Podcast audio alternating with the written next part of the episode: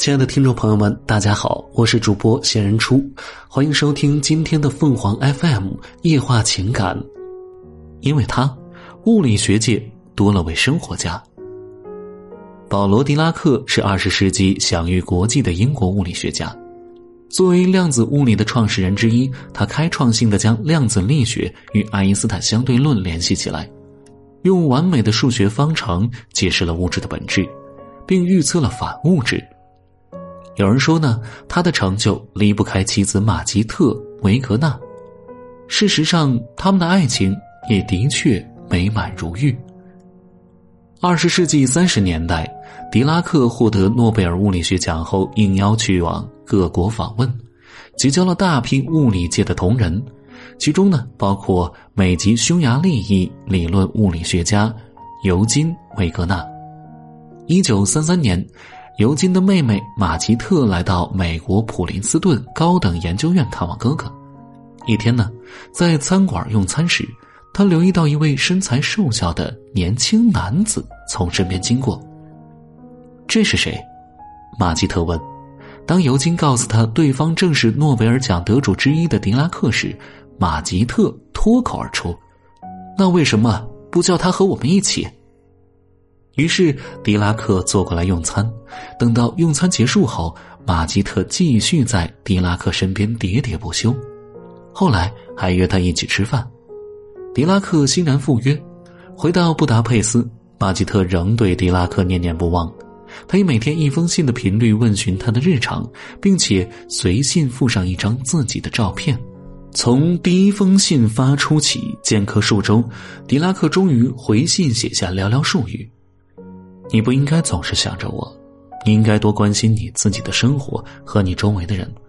我能很快适应独自生活，并且很少社交。马吉特抱怨狄拉克答非所问，狄拉克再次回信，这次他列了一张图表，把马吉特提出的问题列在左侧依次编号，然后在右侧位置对应作答，答案同样不解风情。马吉特表达想念之意。狄拉克推说无能为力，马吉特问及他对他的感觉，狄拉克轻描淡写，有一些而已。马吉特评价狄拉克应该得到诺贝尔残酷奖，狄拉克则一本正经的答复：“你知道我并不爱你，如果我假装爱你，就是我的错。我从来没有爱过人，也不明白爱情的感受。”狄拉克如此冷漠，马吉特却毫不灰心。他坚信，一个幸运的男人必然需要一个妻子。一九三六年，狄拉克因父亲去世而伤心欲绝。他的成长过程中，父母关系不睦，父子关系紧张，这些往事原本讳莫如深。父亲的葬礼一结束，狄拉克居然给马吉特寄了封长信，压抑已久的情绪在笔端爆发。正是写信的这一刻，狄拉克突然意识到马吉特在自己心中的分量。匆匆赶去布达佩斯与他见面。再次分别，狄拉克不由自主的诉说：“离开你以后，我很难过，我感觉非常想念你。我不明白为什么这样。过去和别人分开后，从不会如此想念。”狄拉克把马吉特的照片挂在房间壁炉上，看得目不转睛。不久，他正式向马吉特求婚，马吉特立刻答应。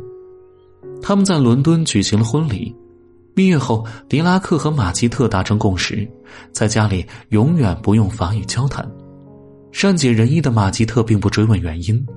后来，他根据狄拉克的只言片语得知，狄拉克的父亲说法语，母亲说英语，以致他曾以为男女本来就持有不同的语言。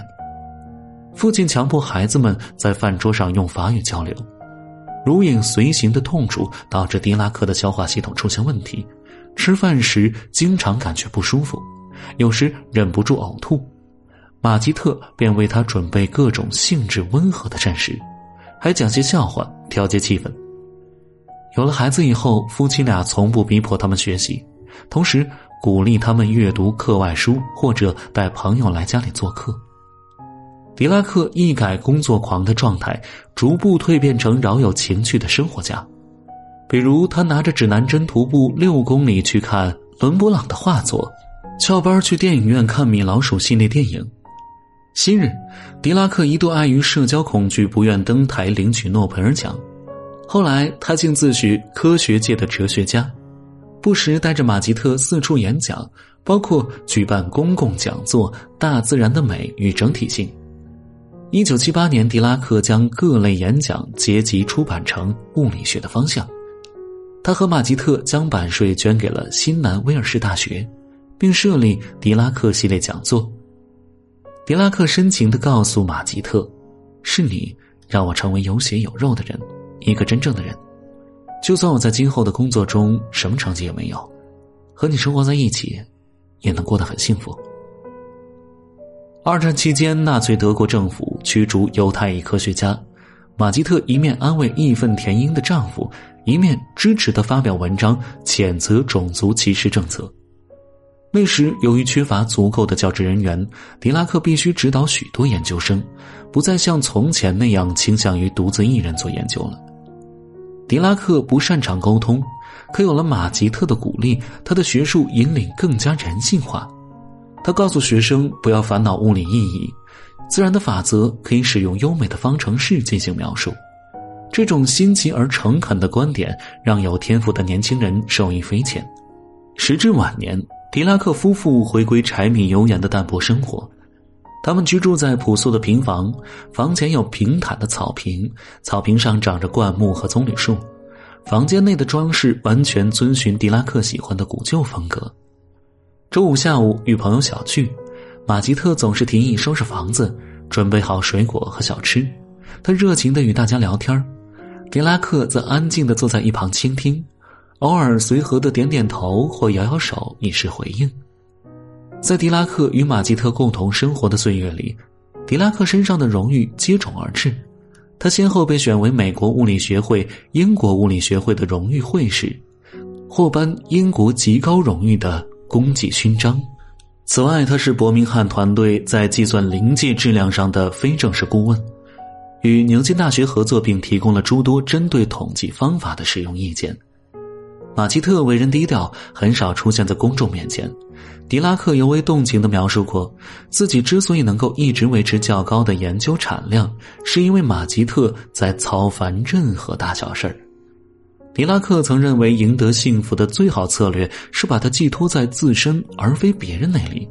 但与马吉特生活的日子里，狄拉克彻底理解了爱情的精妙。一九八四年，狄拉克在佛罗里达州安然去世，埋葬于当地的罗斯兰公墓。五年后，马吉特牵头成立了位于佛罗里达州立大学的保罗·狄拉克科学图书馆。